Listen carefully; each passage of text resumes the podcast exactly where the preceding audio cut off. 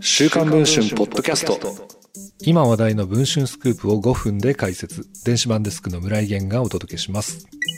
今から5年前に悪質タックル問題で日本中から猛批判を浴びた日本大学のアメリカンフットボール部。そんな日大のアメフト部が7月から活動を休止しており、その原因が寮で見つかった大麻にあることが週刊文春の取材で分かりました。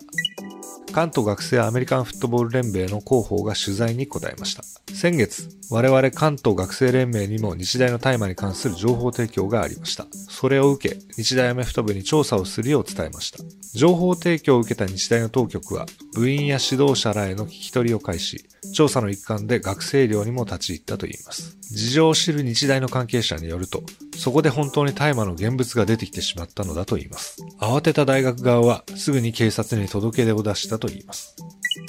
この動揺はアメフト部、日大、そして保護者にまで広がりました。事態を沈静化するため、大学は保護者への説明会を開きました。元検事の沢田康弘副学長も出席して、このように説明をしたといいます。学内で事情作用が働いた調査結果が導けるよう協力をしていくことが第一。